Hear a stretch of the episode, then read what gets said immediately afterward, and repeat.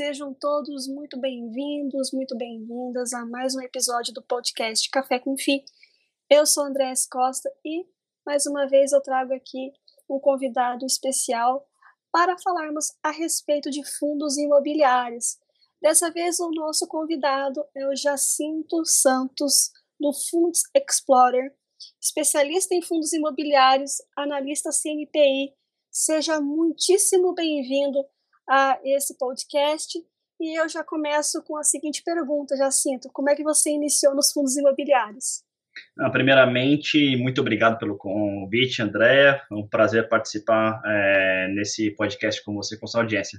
Bom, é o seguinte, eu comecei na, no mercado financeiro uh, em 2012, como estagiário de uma corretora de valores que hoje, que hoje é a Rico, né? Na época era um, tinha um outro nome, era Octo Investimentos, né? Era embrião da Rico que é hoje. Eu comecei na área de estratégia de investimentos e a área de estratégia era basicamente o seguinte, era eu e mais dois analistas, né? E que a gente cuidava uh, de toda a estratégia na parte de renda variável, né? Uh, obviamente, assim, ações propriamente dita, a gente começou com ações, né? E o que acontece? Uh, conforme o tempo foi passando, alguns clientes, né, alguns clientes vamos, que tinham maior poder financeiro, come, é, começou a questionar a respeito de uma outra alternativa de investimento em renda variável, que era os fundos imobiliários. Né? E o que acontece? Como a área era muito pequena, e a gente tinha, a gente tinha um, um, pelo menos na época, um foco, a empresa tinha um foco em atender pessoas que operavam muito mais por meio de gráficos do que fundamentos de, é, das empresas propriamente dito, uh, a área começou a ficar, vamos dizer assim, sobrecarregada com, a, com demanda, com essa, com essa, demanda, né? E, na, assim, e quando, e, e o que aconteceu? Esses clientes come, é, começaram a realmente ter um interesse genuíno por fundos imobiliários. Meu chefe, na época, é, eu lembro que ele me chamou para uma conversa e falou assim: Olha, eu não estou conseguindo, é, vamos dizer assim, dar conta de tudo. Eu preciso que você fique responsável por fundos imobiliários. Você fica? Eu falo assim: Fico. Pode deixar.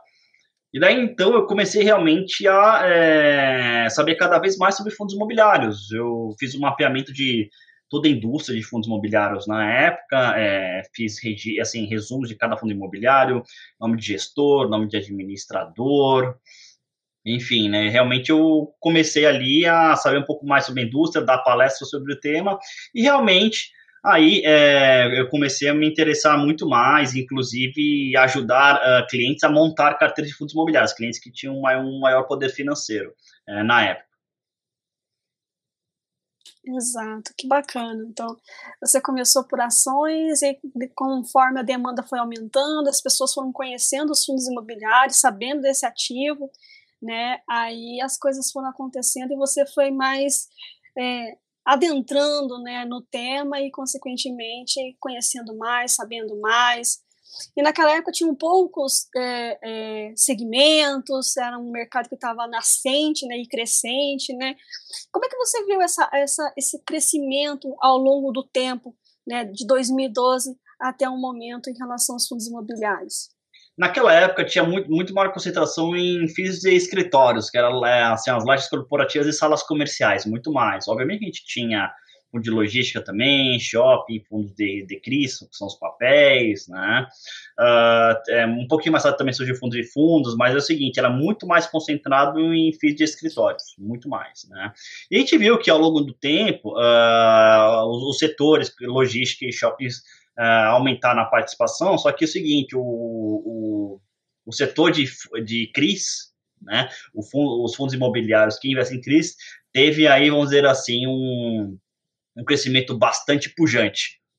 Né? E hoje, realmente, eles são a maioria uh, dos fundos imobiliários no mercado. Né? Eu acho que eles têm aí um, é, um, mais ou menos um terço aí do IFIX, né?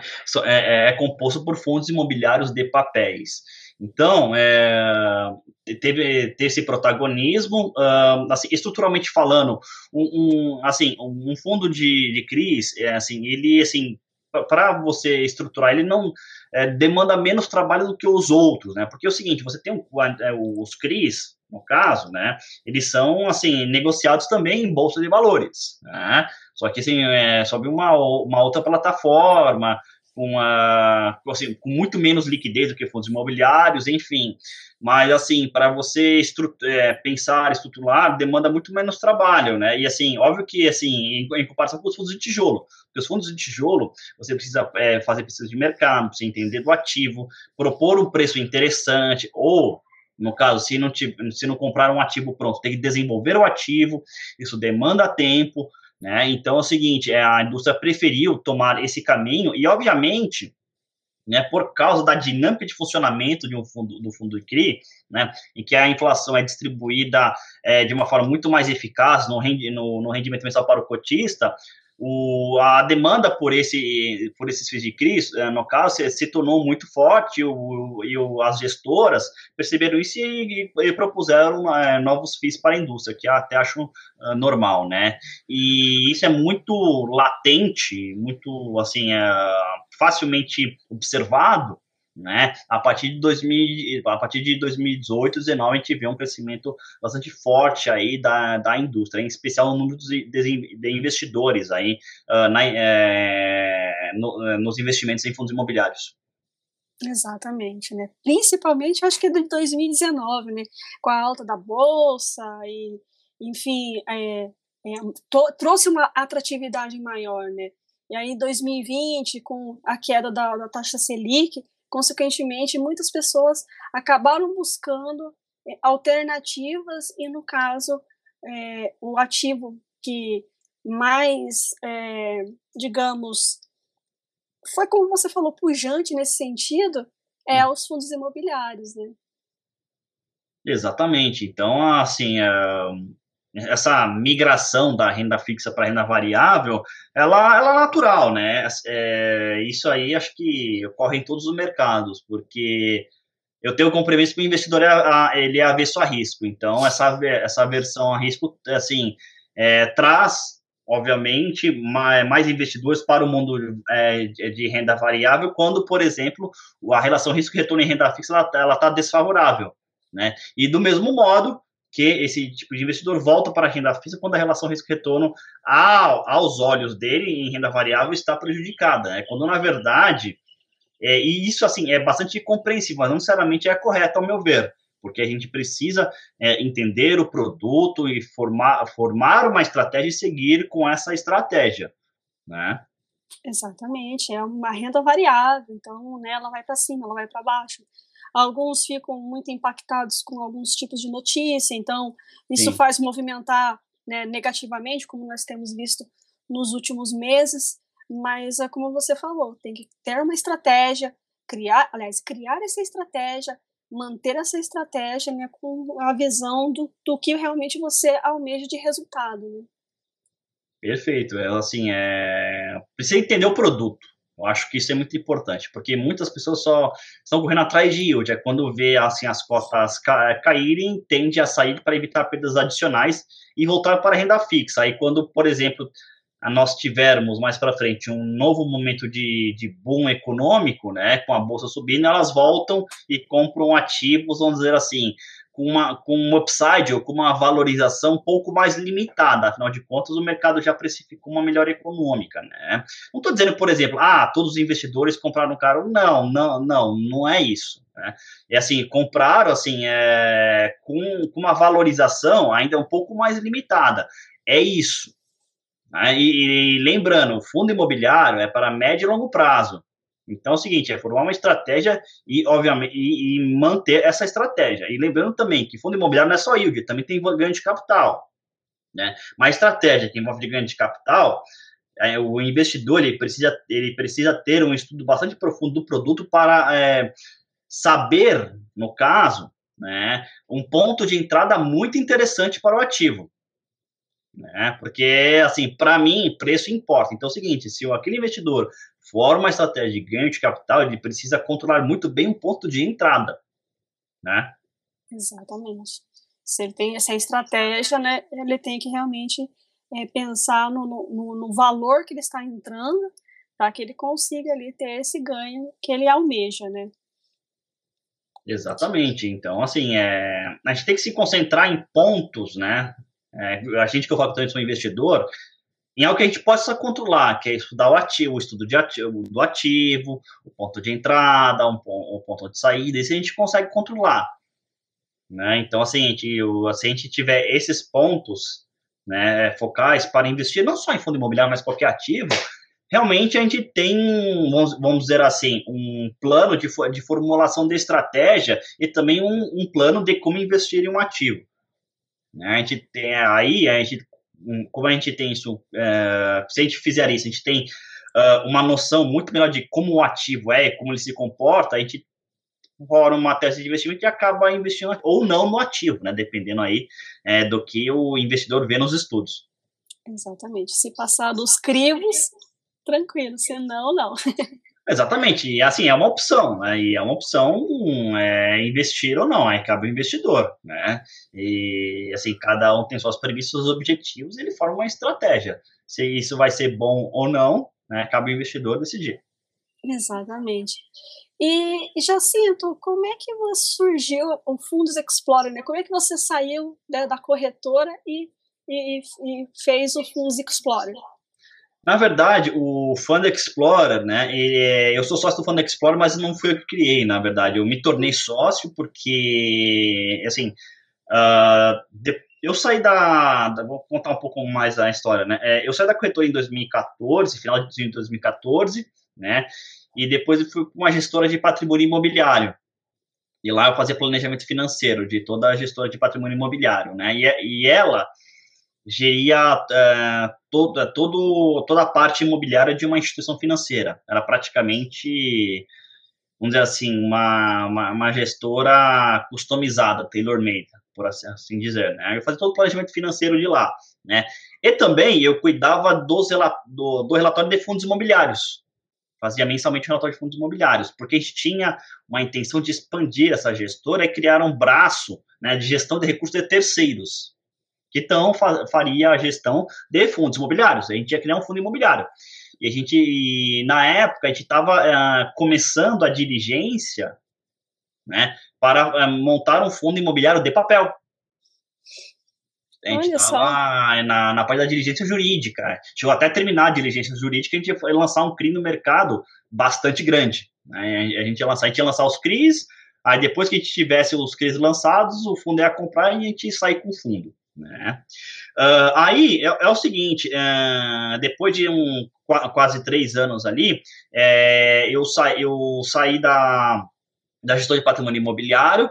Uh, na época eu estava terminando o mestrado, eu, eu terminei meu mestrado. E nessa época que eu terminei meu mestrado, né, eu comecei a fazer conteúdos de fundos imobiliários na internet, né? E até que eu chamei a atenção do sócio do Fund Explorer e foi aí que eles me chamaram né, para assim começar a rentabilizar o site. E a forma que eu é, a proposta que eu fiz, na verdade, foi por meio de uma receita recorrente via assinatura de carteira recomendada. Foi aí que eu propus, e como já era analista CNPI, já podia assinar relatórios, né? Então foi mais ou menos isso, e a, a assim, a parceria assim, é, deu certo, né? E aí eles me deram a sociedade no, é, no site. Olha só que bacana, eu achei que você tinha criado. Não, muita, muita gente, muita gente é, tem esse pensamento, e eu, eu não acho que é errado, tá? É, é só, na verdade, é o seguinte, eu me tornei sócio depois, né? Uhum. Mas assim, mas eu participo da, assim, participo da estratégia uh, do site, uh, vejo algumas parcerias que fazem ou não sentido, enfim, né? Então, mas assim, eu fui chamado depois, aí depois eu realmente que, que, que me deram sociedade no, no, no Fund Explorer. Legal, bacana, bacana a história. E o que, que você tem é, visto é, né, todo esse período aí em relação a essas movimentações, essas emissões, essas criações de fundos? É, qual é o seu, o seu olhar, a sua perspectiva analítica em relação a isso? Bom, é o seguinte, é, a criação de novos fundos, é, eu acho natural, assim, o mercado vai crescendo, né, é, mais investidores entrando, então é natural que você tenha novas teses de investimento. A tese de investimento no mercado imobiliário, real estate, já é aprovada há décadas no mundo, então, assim, não é nada de novo, né? Uh, são opções, o fundo imobiliário é uma opção muito interessante de investimento, porque é uma forma indireta de, é, de exposição a imóveis, via bolsa de valores, uh, sem as dores de cabeças tradicionais que, que uma pessoa teria se tivesse, por exemplo, investido de uma forma direta em imóvel. Né? Então, isso atraiu muitos investidores, muitos investidores começaram a ver com bons olhos e, assim, uh, uh, com, com muitos, eh, muitos, muitos fundos imobiliários foram crescendo, né, assim, é, que aconteceu? Poxa, se muito, muitos fundos imobiliários estão crescendo a taxas interessantes, né? Então, faz sentido eu ter, assim, o mercado ter, no caso, mais, ou, assim, mais gestoras com mais fundos imobiliários, que aqui está sendo demandado, né? E a gente tem a prova disso com a entrada de cada vez mais investidores, né? E assim, assim foram desenvolvendo mais fundos imobiliários. Novas teses de investimento em fundos imobiliários também. Né? A gente tem, por exemplo, a tese do, uh, de imóveis agrícolas em fundos imobiliários, tem, por exemplo, a tese do residencial em fundos imobiliários, por exemplo. Então, realmente é bastante interessante. Inclusive, alguns fundos imobiliários de centros de processamento de dados. Né? Então, assim, é, contribui para o enriquecimento da indústria. Né? E, é, para é, assim, é, conforme as oportunidades vão surgir no mercado imobiliário, né, e também dos fundos imobiliários, uh, o fundo imobiliário, ele cresce, basicamente, né, uh, por meio de emissões de novas cotas, né, porque é o seguinte, a Lei 8.668 de 1993 fala que é o seguinte, o fundo imobiliário deve distribuir semestralmente no mínimo 95% do lucro caixa Sim. Né? E isso, assim, limita, assim, isso limita muito o crescimento, porque basicamente você tem uma retenção de 5% só. Isso é muito pouco, dado o mercado imobiliário que ele é, ele é intensivo de capital, ou seja, para investimento demanda grandes quantias de capital. Não só no mercado é, de, de, é, de imóveis comerciais, mas no mercado residenciais também. São poucas pessoas que têm o poder financeiro de comprar um imóvel à vista, por exemplo. São poucas. Né? Então, o que, que você tem? Aí você tem a alavancagem. A pessoa o quê? Ela dá 20% de taxa de imóveis, 80% ela financia com uma dívida de longo prazo. Né? Aí, voltando para fundos imobiliários, então é o seguinte, se se tem essa retenção semestral de, de lucros que é muito baixa, então, o que acontece? Uma forma é você emitir mais cotas. Né? Porque é o seguinte, aí você é, você consegue captar recursos, né? Esse é, vamos dizer assim, no caso é, são recursos próprios, né? Que é, que é próprio do fundo, ou seja, são novas cotas, é a participação aí naquele fundo que, por sua vez, te, te, tem uma participação direta no imóvel. Né? E assim que eles, é, essa é uma forma, é a forma mais tradicional que tem de ganhar mais recursos. E com esses recursos eles compram novos ativos que podem aí trazer incrementos uh, nos rendimentos mensais para, o, para os cotistas. E assim a gente espera. Né? Uh, o acontece é o seguinte: algumas emissões, no caso, né, elas não são tão bem feitas assim. Ah, por exemplo, a baixa do valor patrimonial, ou, por exemplo, uh, um, um, não existe um incremento de rendimento por cota, a taxa de capitalização da carteira do fundo ela continua a mesma, ela não aumenta. Uh, por exemplo, são ativos de desova, ou seja, ah, um outro investidor institucional está saindo com ganho, o outro fundo imobiliário compra. A gente também tem a questão de o mercado imobiliário ele não tem assim ele não tem escala então está sempre basicamente é, em localizações assim é, muito arbitradas como por exemplo a cidade de São Paulo a cidade do Rio de Janeiro então por, e o fundo imobiliário ele tem uma, uma série de benefícios fiscais que, que, que o fazem que por exemplo ele tem ele tenha mais capital para uh, por exemplo comprar mais ativos em relação a empresas por exemplo aí quando o mercado não tem escala então são os mesmos fundos imobiliários disputando os mesmos edifícios, então os edifícios ficam caros, né? Então, assim, tem algumas coisas que a gente precisa ponderar, né? E a outra forma, no caso, é a alavancagem indireta, no caso. É, direta né, não é permitido por lei, mas só, só indireta, né? Via uma, por exemplo, uma emissão de um CRI, no caso, né? Que, que por sua vez existe o lastro imobiliário que está dentro de uma sociedade de propósito específico, né? E que, que nela é feita a alienação fiduciária e é dado em garantia para o CRI, né? E assim que é feita aí a alavancagem, né? Aliás, essa alavancagem ela, ela gera assim uma séria, série de dúvidas né, a respeito, como é que é, como é que funciona, porque justamente por isso, porque o fundo imobiliário ainda não pode se alavancar diretamente, daí se alavanca dessa forma. Isso, de uma certa maneira, não é perigoso, Jacinto? Uh, não, eu não vejo como perigoso. Ela deve ser novamente bem feita. A modelagem financeira precisa ser bem estruturada, tá? Porque é o seguinte, é... existem ju... o que acontece é o seguinte. Obviamente que tem mais risco, mas também tem mais retorno, né? Não necessariamente mais risco quer dizer que é perigoso. Não necessariamente. Né? Por exemplo, é, você, é, o investidor pode, por exemplo, comprar um carro mais potente, o motor é mais potente, né? Ah, mas é, é perigoso porque ele anda mais. Sim, ele, vamos, vamos dizer assim, ele é mais perigoso porque ele anda mais. Mas todo, vamos dizer, vamos dizer assim, os equipamentos de segurança são de última geração, que muito provavelmente um carro desse, ele custa mais caro, mas também tem equipamento de segurança. Você tem airbag duplo, airbag de cortina, airbag de joelho, ah, detector de ponto cego, detector, detector de pedestre, você, é, a partir de quantos metros do, da frente do carro, enfim, você tem uma, uma série de seguranças, né? E no caso, uma, uma, uma no caso, uma dívida é, via CRI que esse fundo imobiliário faz, você tem também garantias, né? A garantia é uma alienação fiduciária do, do próprio imóvel. Mas Sim, tem essa garantia. O imóvel, que é o... tá, o imóvel tá lá, né, Jacinto? Exatamente, tá, mas lembrando que o imóvel não está dentro do fundo, está dentro de uma sociedade de propósito específico, que o fundo tem participação. Uhum. Se por acaso acontecer alguma coisa e o fundo imobiliário não honrar o pagamento da dívida, a SPE é executada, não é o fundo. Uhum. É a sociedade de propósito específico que ela é executada, né? Aí o que acontece?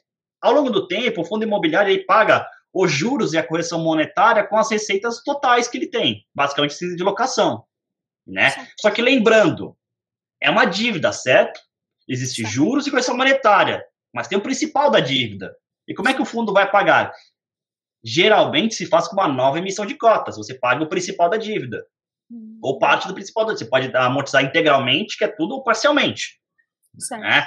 E assim, eu acho que o risco é aí, você precisa fazer novas emissões, mais emissões para pagar o principal da dívida. Aí o problema, em que momento fazer emissão? Em momentos de bonança. Uhum.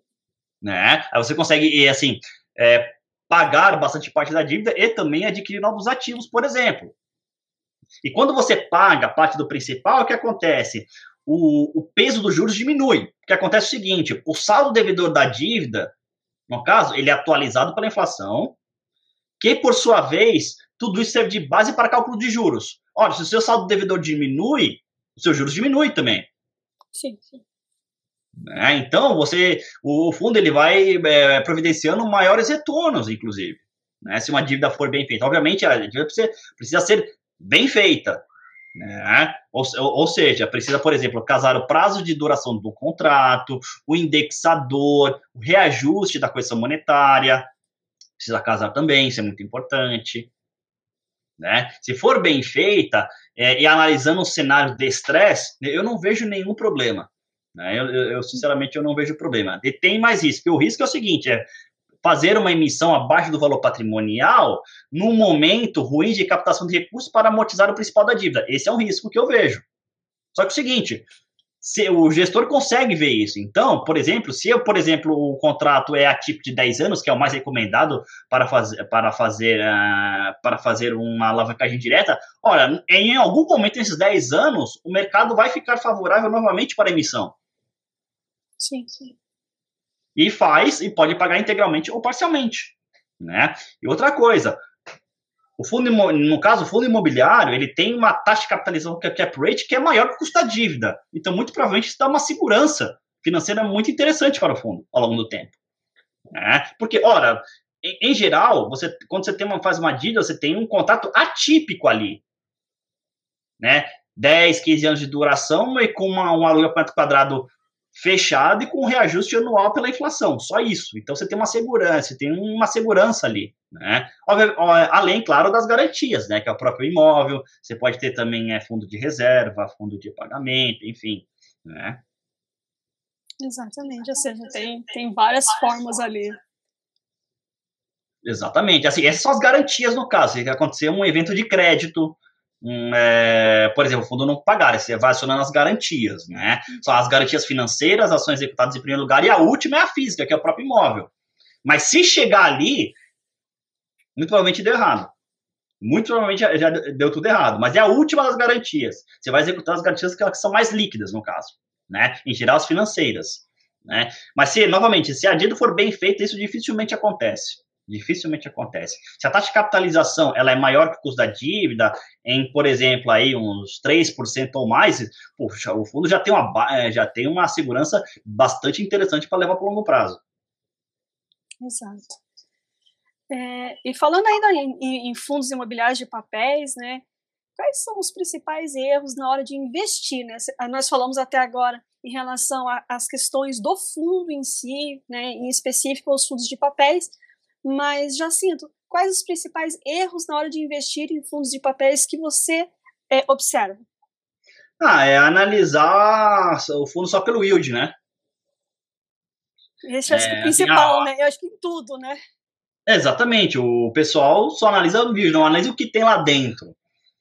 Né? Então, por exemplo, ah, o fundo paga tanto. Ah, por quê? Ah, não sei se ele paga bem, mas não analisou o risco. Porque é o seguinte, Pode acontecer, obviamente que o gestor vai estar de olho, um evento de crédito que pode, eh, vamos dizer assim, prejudicar esse yield. Ou, por exemplo, que a gente viu na pandemia, um reperfilamento das operações que se deu pela troca do IGPM pelo IPCA, né, que diminuiu, diminuiu um pouco aí o rendimento de muitos fundos high yield, né? E, e no caso, o spread de risco, né, assim, é muito, muito provavelmente algumas operações, algumas operações, é, ele, ele se manteve, ou seja, manteve o, o risco aí e diminuiu o indexador um pouco. Aí no repasse para o rendimento, ele diminui. Por quê? Porque o indexador IPCA, ele é mais modesto do que o IGPM, tem um comportamento muito mais previsível. Isso acaba diminuindo aí a rentabilidade real do, do rendimento dado aí o reperfilamento dos CRIs em carteira, né? Para entender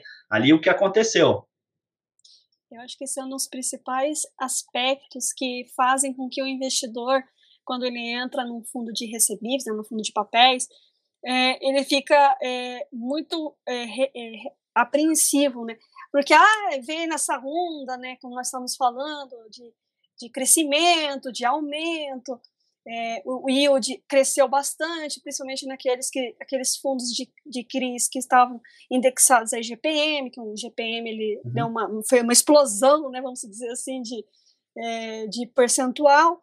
E agora, né, ao longo do tempo também, mas em especial nesse momento, eles estão migrando né, cada vez mais para o IPCA, porque como você falou, é um índice que ele é atrelado à inflação, mas ele é menos volátil, vamos colocar assim, volátil no sentido é, figurado da palavra, do que o GPM, né?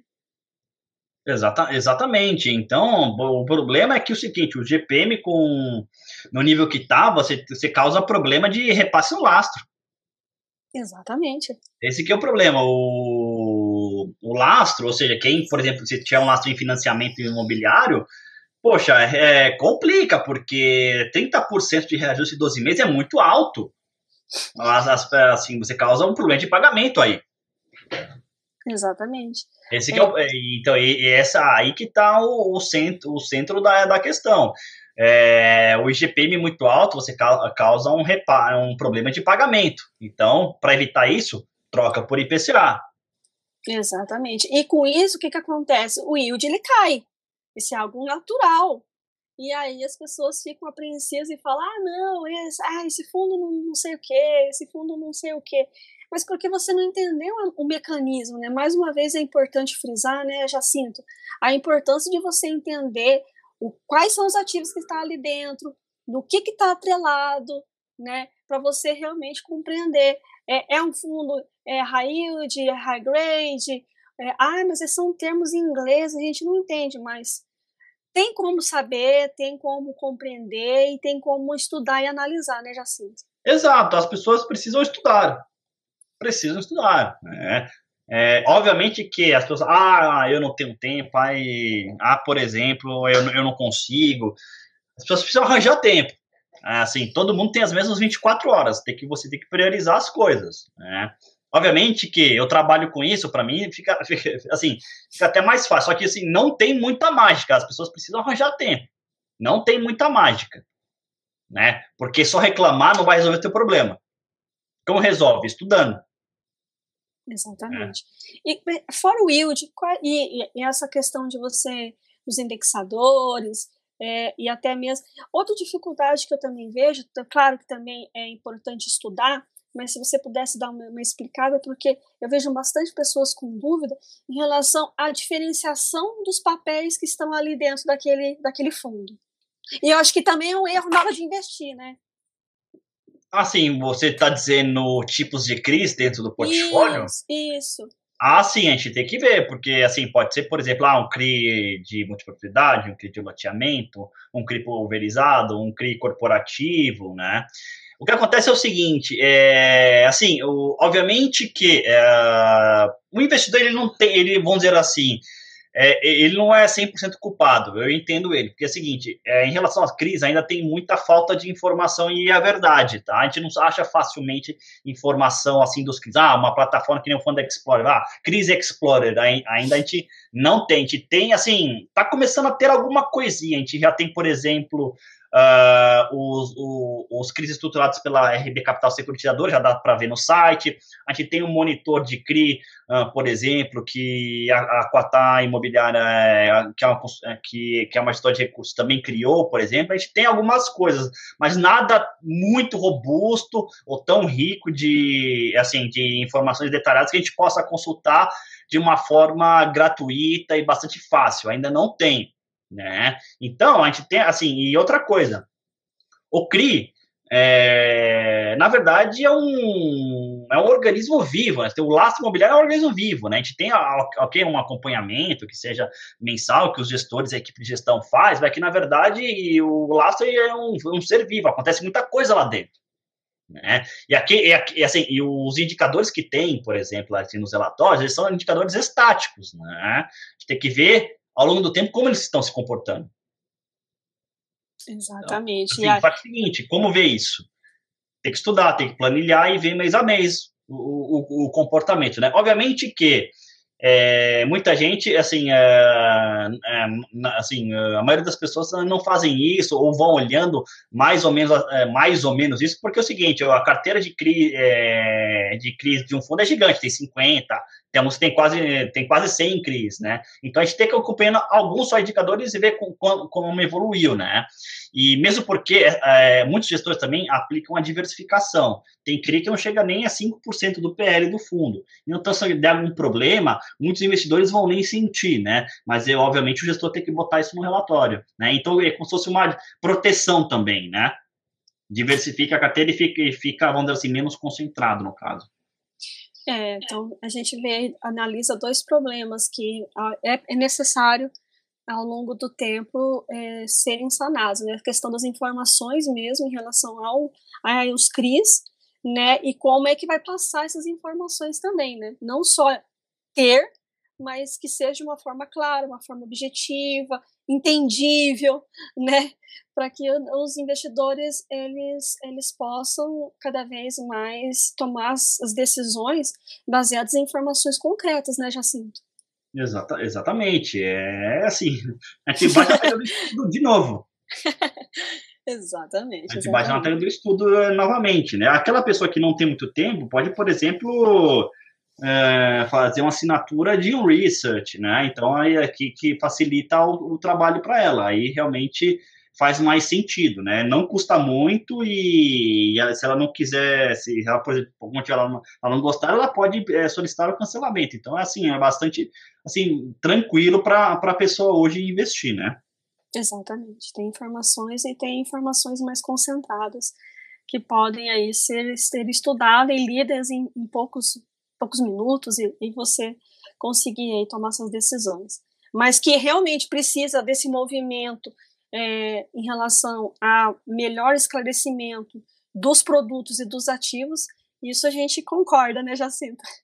Exatamente, exato. Assim, é, por outro lado também, é, eu acredito que uh, os relatórios também devem trazer mais informações, né? Sim. Assim, mais, informações, vamos dizer assim, uh, que impactam melhor a decisão de investimento do, do investidor individual. Isso. Isso. Né? Ok, você tem uma carteira ali com 30, 40 CRIs, mas muitas vezes pessoas, a, a, pessoa não vai, é, vamos dizer assim, a fundo no CRI, e assim, e sinceramente quase ninguém, porque são muitos CRIs.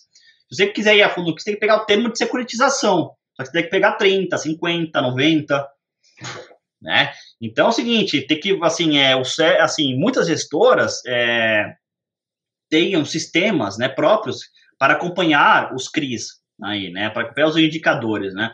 Eu acredito que é o seguinte, é, se, assim, pelo menos, se tivesse um pouco mais de informações, né, algo assim, mais visual a respeito dos CRIs que tem em carteira e também uma parte mais educacional, seria mais seria também interessante aí para o investidor. Né? Exatamente. Né? Fica, então, fica, assim, é, é, fica, a dica, né? Deixa assim. Ah, exatamente, é algo mais assim. São indicadores que assim são, são importantes acompanhar a evolução, né? E também a parte educacional. Algumas gestoras já estão fazendo isso. Sim, né? sim. já está começando esse movimento, né? Exatamente, um movimento mais educacional fa fazem, além do relatório gerencial, um relatório trimestral de riscos, uh, ponderações a respeito do, uh, dos ativos, já trazem é, algumas inovações, sim, e para auxiliar o investidor a cada vez mais a tomar de decisão. Exatamente. E qual a mensagem que você deixa para os nossos ouvintes do podcast, Jacinto? Não, não só na questão dos fundos de papéis, mas nos fundos imobiliários como um todo. É o seguinte, pessoal, é, montem, montem uma estratégia que vocês acham interessante para vocês mesmos e sigam a estratégia independente do que aconteça no mercado. Né? Obviamente que é, temos muitas notícias ruins uh, acontecendo hoje. Né? Hoje a gente está em, tá em setembro de 2021. Né? Temos muitas notícias ruins, só que é o seguinte, a gente precisa manter o comportamento, né? A manutenção do comportamento vis-à-vis -vis da nossa estratégia deve se manter sim, tá? E é, são momentos assim que, que podem surgir oportunidades, a gente tem que olhar com esse lado.